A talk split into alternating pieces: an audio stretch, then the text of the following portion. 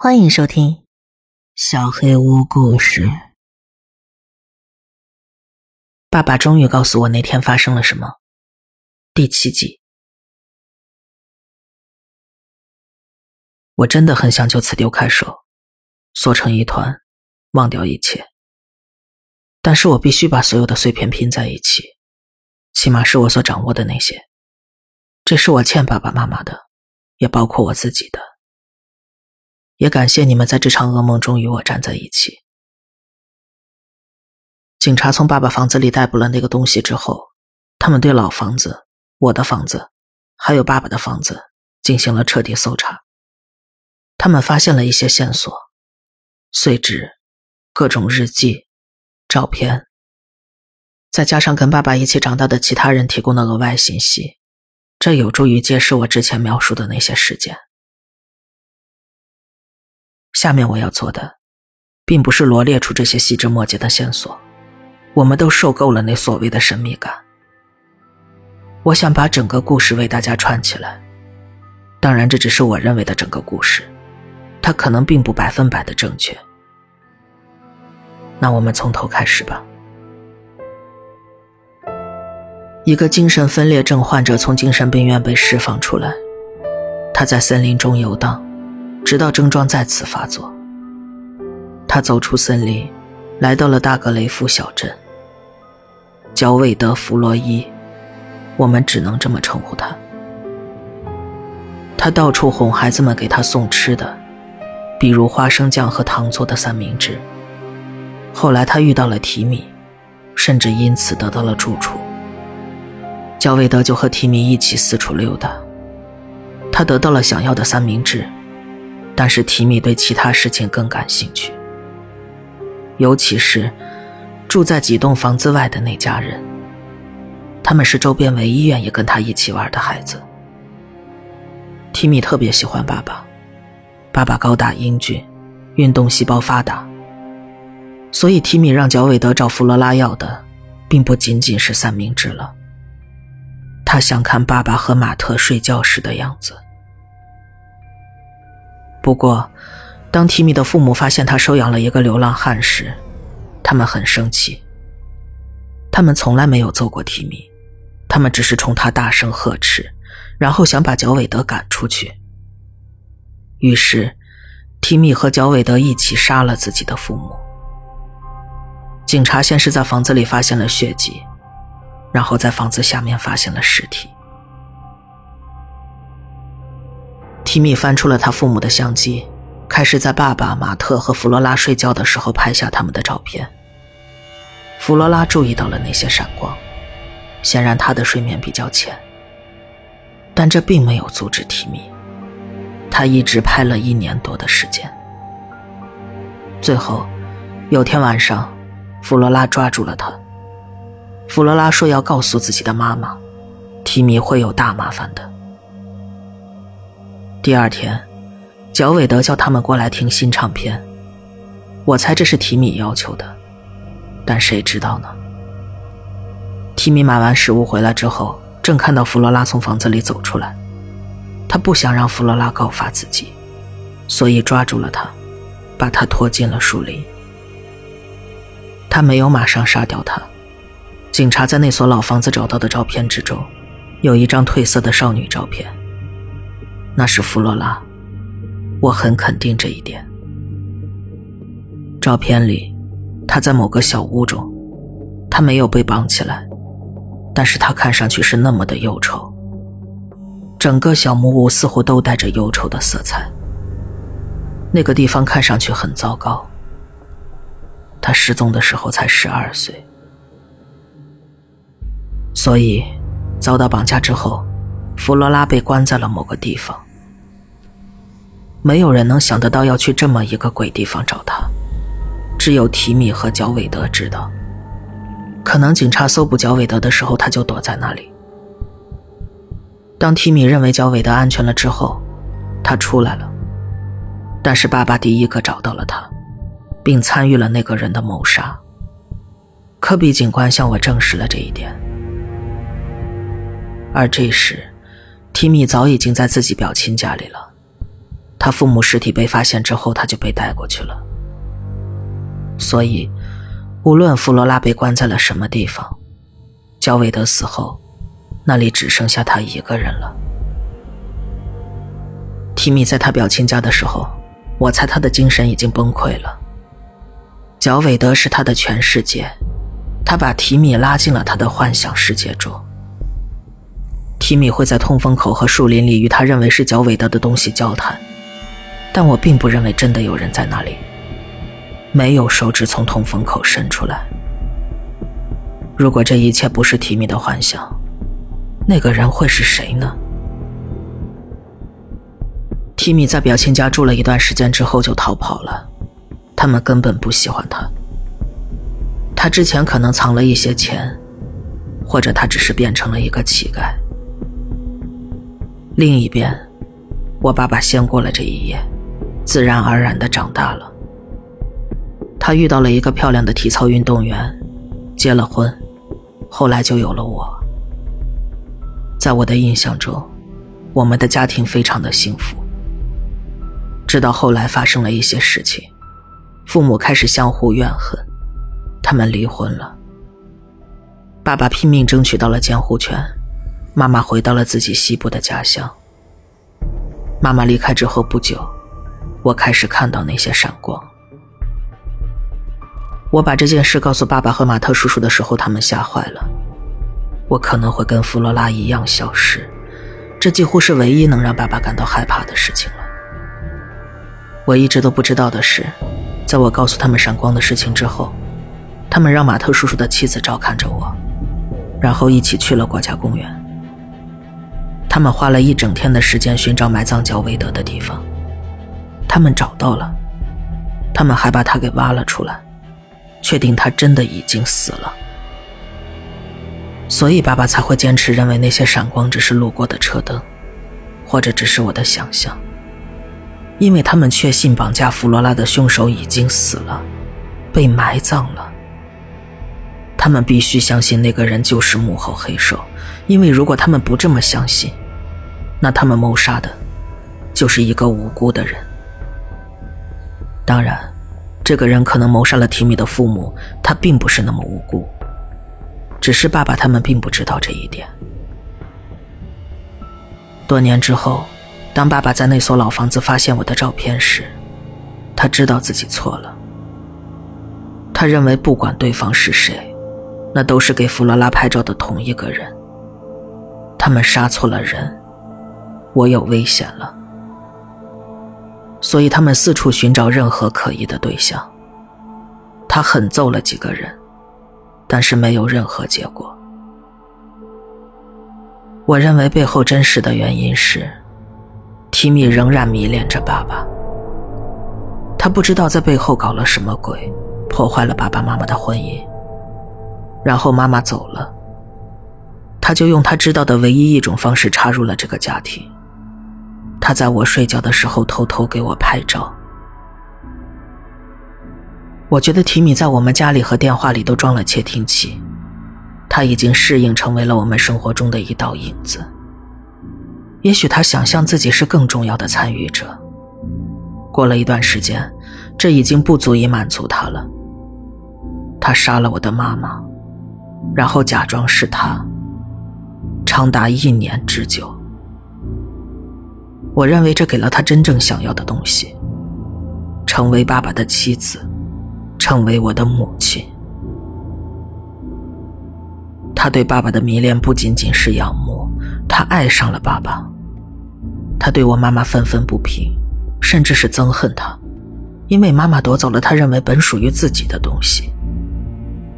他拍我的照片，并不是想要吓唬我或者绑架我，他认为他是在做母亲。他画过一张画，他自己在给我喂奶，爸爸站在后边微笑。所以每当爸爸认识一个心仪的女孩，提米都要把她踢出这张画，就像一个嫉妒的妻子。他有时候真的把幻觉当成了现实。当我告诉妈妈，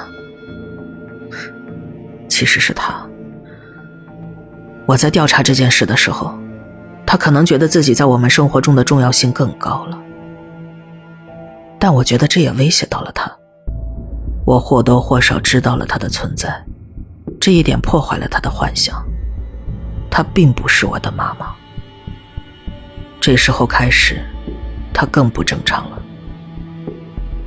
他用妈妈的身份告诉我，爸爸必须做出选择。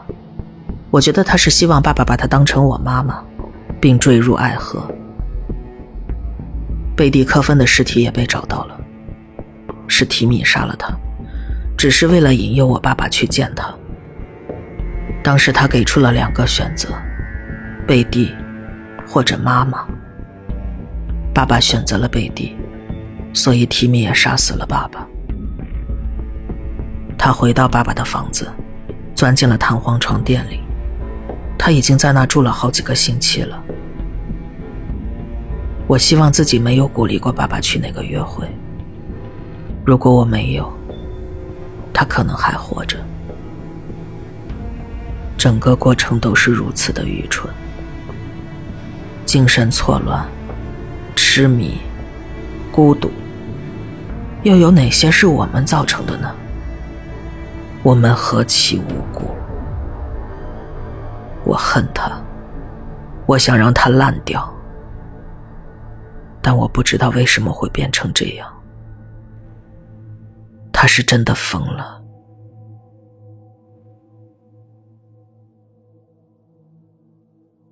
反转。昨晚我写下了这些东西，认为这就是全部的事实，起码这是很有逻辑的。我需要把一切都纳入合理的秩序之中。今天早上，我得到了一个消息，我震惊了。你们知道神奇画板吗？就像是那样的，通过旋转两个旋钮移动铝粉，在画板上画画，就像是那样的。我说的那些大部分依然成立，但是有个非常重要的部分是错的，这样很多东西都变得说不通了。科比警官告诉我，他们查不出在爸爸家抓到的那个人是谁。但是他们可以确定他不是谁。那个人不是提米让。提米现在住在几百公里外的集体公寓里，过去四年中他一直都住在那儿。科比说提米深居简出，从来没有离开过那儿，从来都没有。他们逮捕的那个人没有任何的身份证明，系统里没有他的指纹，没有牙科记录，什么都没有。但目前为止，他一直遵守着自己的承诺。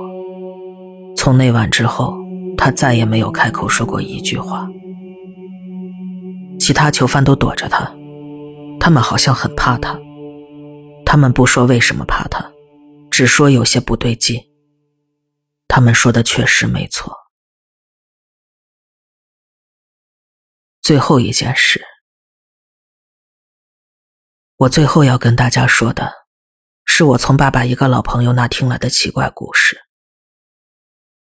爸爸的朋友现在是国家公园的护林员。我提过，爸爸长大的小镇现在成了国家公园。这位朋友说，多年来他听过很多很多关于森林深处的奇怪故事，但是不久之前他听说的一个很不一样，他觉得必须得告诉我。我不知道他为什么这么觉得，我也不确定这跟其他事情有没有关联。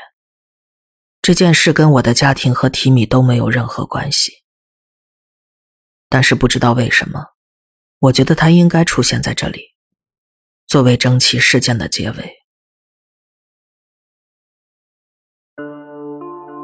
一对外地来的情侣在周边徒步旅行，这个公园跟阿巴拉契亚山道相连。很多资深徒步者都会经过这里。走着走着，他们想离开既定路线，探索一下。正如我前边提到的，那里有绵延几公里的未开发森林，他们可有的探索了。在树林中待了几个小时后，他们发现指南针失灵了。当然，手机也没有信号，他们迷路了。在蛮荒森林的腹地，树木相当茂密，太阳也快落山了。但是他们经验丰富，有着足够的粮食和水，还有露营设备，所以他们并没有惊慌。他们继续前进，希望能够找到路，或者护林员的营地。天黑的看不清时，他们开始扎营。这时，女孩告诉男朋友，她看到了一束光。男孩也找到了那束光，看上去是人造物。他们不确定自己是否还在森林深处，但周围很怪异。他们用小小的应急手电探路，小心翼翼地朝那束光走去。路上，他们没有听到什么声音，也没有看到任何其他的灯光。那束光来自一所房子，有些年头的房子了，但不是小木屋或者简易的棚子，是一栋真正的住宅。房子周围有一小圈空地，宽度只够两个人并排走。男孩坚持先探查一下周围的情况，女孩觉得他过于谨慎了，但男孩说他对这个地方有种不好的感觉。女孩认为是一片漆黑的森林让男孩精神紧张了，但她还是由着男朋友去了。瓦片的屋顶，木质的外墙，有窗帘。甚至还有一个前廊，但是周围没有任何的路径，哪怕是一条单独踩出来的小路，什么都没有。包围着房子的树木就像森林中的其他部分一样密集，这一点也很怪异。但是他们需要帮助，他们过去敲响了唯一的那扇门，一个年长的男人很快应了门，他看上去仪表堂堂。穿着一件漂亮的衬衫，还有套头毛衣。晚上好，陌生人。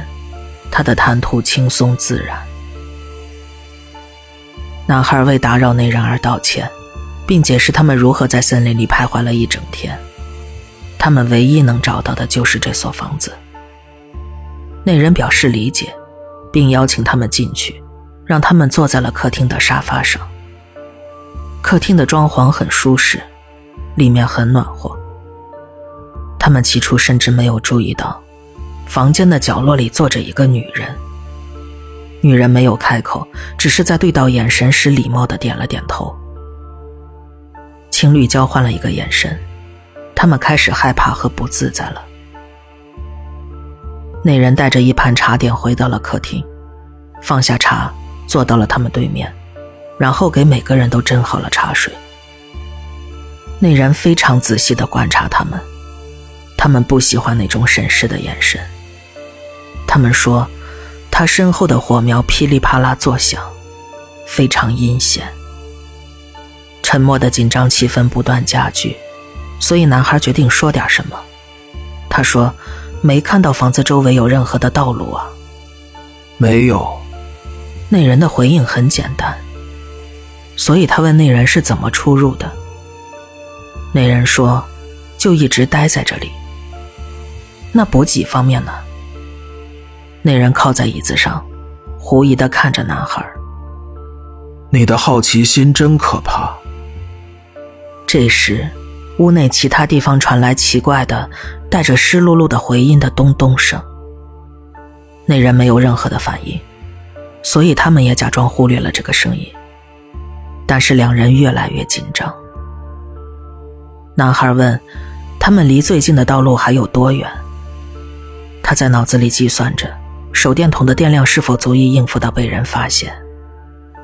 那人说：“他们离四面八方的道路都很远。”这个地方如此的隐蔽，女孩觉得很奇怪，因为除非有人知道房子在这儿，或者在非常偶然的情况下碰到他，否则没有人能找到他。毕竟。没有路，就不可能有明确的地址存在。那人问他们是什么人，然后说：“我怎么知道你们不是来杀我的？”他们不知道该怎么回应，他们觉得这应该是句玩笑话，所以尴尬的笑了笑。但那人只是对着他们假笑。然后他找借口起身，消失在了拐角处，走进了一条漆黑的走廊。客厅里只剩下他们了，他们好奇的打量着房间。壁炉上挂着一幅画，那幅画一直吸引着男孩的注意力。他也不明白为什么，他可是对艺术毫无兴趣的。那幅画是一对情侣走过一片空地的场景，周围是茂密的灌木丛。现在，男孩可以更加仔细地查看这幅画了。他发誓说，自己看到了刚才并不存在的东西。某从灌木中伸出了一个男人的脸，用一种纯粹的仇恨的眼神盯着这对情侣。男孩感觉毛骨悚然，他不希望女朋友看到这个。他们继续喝着茶，因为茶很温暖。刚喝了几口，他们又注意到了角落里那个女人。他们这次注意到她，是因为她在摇头，几乎是难以察觉的摇头。女人一直这么摇着头，她盯着茶杯，摇着头。那人回来了，女人再次静止不动。男孩跟那人说：“我们该走了。”他此时感觉很不舒服，这里出现了太多的警示标，他不能继续忽视了。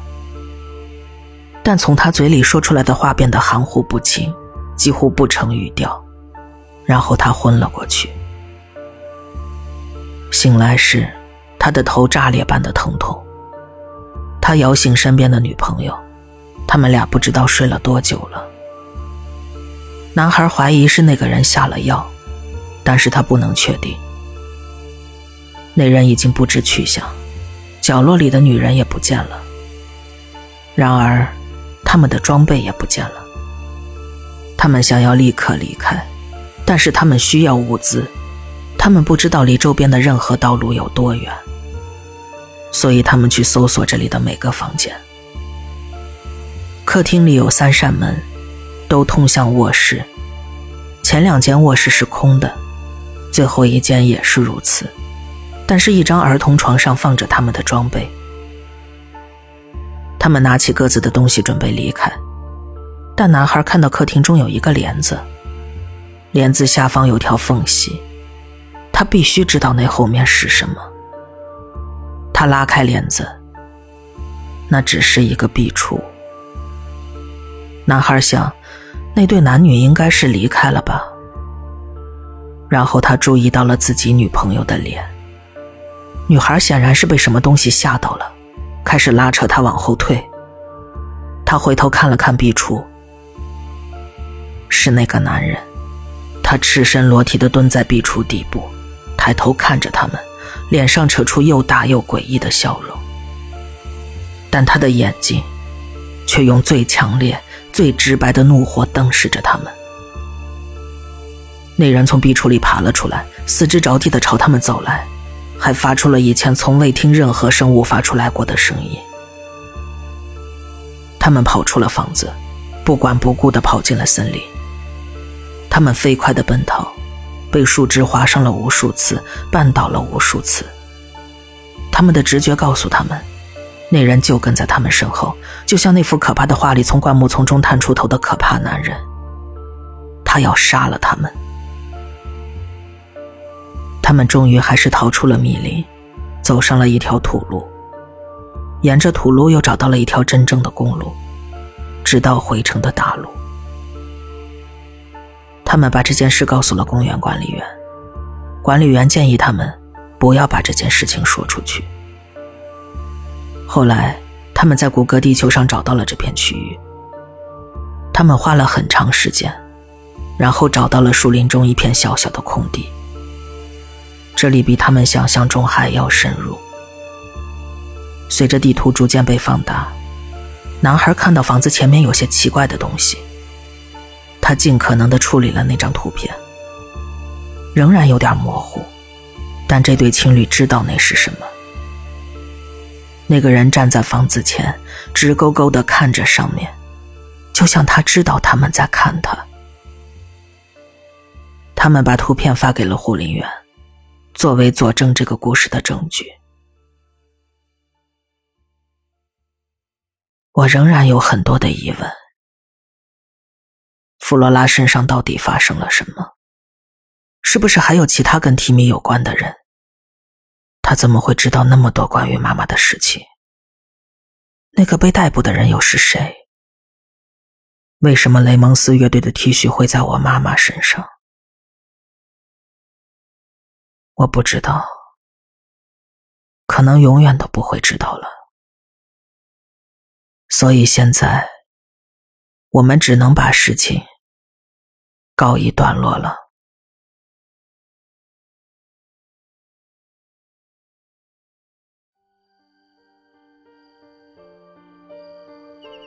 本期小黑屋故事就到这里。如果你做噩梦的话，没有关系，我会来把它吃掉的。我是小黑屋的墨，那我们梦里再见了。